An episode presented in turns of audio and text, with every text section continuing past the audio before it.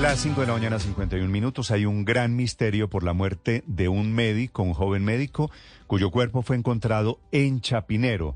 Dice esta mañana la policía que no tenía signos de violencia. Felipe García. Sí, señor Néstor, buenos días. Néstor Alberto Gómez León, de 38 años. Así fue identificado el médico que apareció muerto en extrañas condiciones en su apartamento ubicado exactamente en la calle 56 con séptima. Fue por llamadas de alerta de familiares que estaban buscándolo desde la semana pasada porque no tenían señales de él, que llegaron hasta este edificio de Chapinero, hablaron con la administradora, quien finalmente los dejó entrar a la vivienda. Cuando finalmente entraron al apartamento, se encontraron con lo que nadie esperaba, el cuerpo sin vida de este señor, boca abajo sobre su cama sin signos vitales. Llama la atención de las autoridades que ni el cuerpo ni el sitio del hallazgo mostraban signos o evidencia visible de violencia, por lo que el CTI de la Fiscalía asumió de inmediato la investigación del caso. ¿Qué se sabe hasta el momento? Que este señor vivía con un par de extranjeros de quien hasta el momento no se tiene rastro, que también tenía un carro que hasta el momento no aparece y que el médico estaba semidesnudo cuando lo encontraron, además de que era parte de la comunidad LGTBI. En este momento, las autoridades están buscando pistas para determinar no solo lo que pasó con este joven cirujano,